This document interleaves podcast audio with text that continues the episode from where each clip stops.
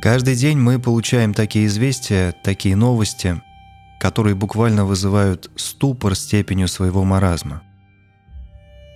Причем это происходит повсеместно в любой стране мира. Когда официальные власти, скажем, Нью-Йорка публикуют бредовые советы на случай падения ядерной бомбы, то надо сказать, что в принципе это уже серьезный повод задуматься. Когда через две недели после этого Министерство по управлению чрезвычайными ситуациями призывает собрать тревожный чемоданчик, вот это уже основание для того, чтобы серьезно напрячься. И дело не в реальности угрозы. Дело в другом. Дело в сознательном глумлении над здравым смыслом. Ибо текст призыва сопровождает картинка с рюкзаками, которые в целях выживания советуют наполнить головоломками – плюшевыми игрушками, пазлами, резиновой уточкой, линейками и карандашами. Вообще, конечно, трудно сомневаться, что уровень стёба над людьми у хозяев жизни, у вождей пролетариата запредельный. Но тяжелый юмор отягощается еще и тем фактом, что никогда в истории ничего подобного не происходило. Направленной войны на разрушение человеческой логики никто никогда не вел. Синхронно с модной эпидемией, набившей уже оскомину, нарастает эпидемия вполне реальная – массового безумия.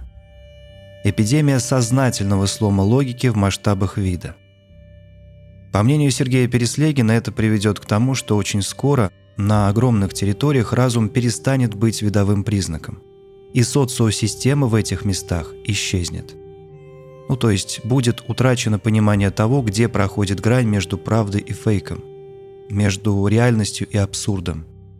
А это и есть безумие. Постепенно складывается шизофреническая популяция зомбаков, у которых еще как бы остается квазиразумное поведение, но отсутствует связанность человеческого сознания. Имейте в виду, это не шутки, это война на уничтожение. Поэтому сколько бы вам не орали официалы и СМИ, что дважды два есть три с полтиной – если такая трактовка нарушает ваше представление о здравом смысле, настаивайте, что это 4. И в некотором смысле индивидуально уберечься, конечно, можно. Хотя надо будет смириться с тем, что жить придется в обществе сумасшедших. И в таком обществе, по сути больном, здоровым быть опасно – Сергей Голицын, прекрасный писатель, мемуарист, узник ГУЛАГа, описывает, что это значит – оказаться в обществе сумасшедших и какой может быть стратегия выживания для нормального человека. Он пишет так. В 1929 году рассчитывать на пенсию отца нашей семье было сложно. Лишенцам пенсию не давали. Автор из благородного сословия, я поясняю. Но если бы врачи признали его нетрудоспособным, это могло бы дать некоторое юридическое положение. По совету он решился пройти медицинскую комиссию, и в конце концов его отправили на обследование в сумасшедший дом на Канатчикову дачу. По рассказам отца, тамошняя обстановка напоминала ту, которую впоследствии описали Ильф и Петров. Там скрывались от суда, от чистки, от уплаты налогов вполне нормальные люди – непманы, торговцы – обыкновенные советские служащие, но с сомнительным социальным происхождением. Один из них по утрам пел «Боже, царя храни». На замечание отца «Вы с ума сошли?» Тот отвечал «Только здесь я могу безнаказанно петь все, что захочу». Понимаете, какое дело? Вот что самое страшное в той политической системе, которую нарисовал Оруэлл в 1984 – Почему она гораздо более жуткая, чем любая другая? Потому что нормальные люди государством не нужны. Им нужны сумасшедшие. И если бы все ограничивалось лишь умственным помешательством, это было бы еще полбеды.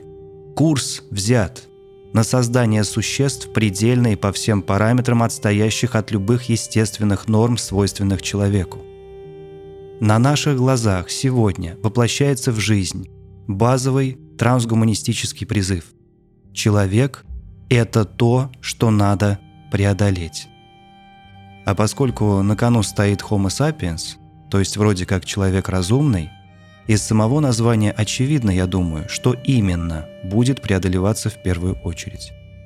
Стало быть, все, что позволяет нам сохранить рассудок, сохранить здравый смысл, человечность, в конце концов, должно стать первоочередной заботой каждого. И именно в этом цель данного подкаста – дать импульс к жизни и к борьбе за жизнь.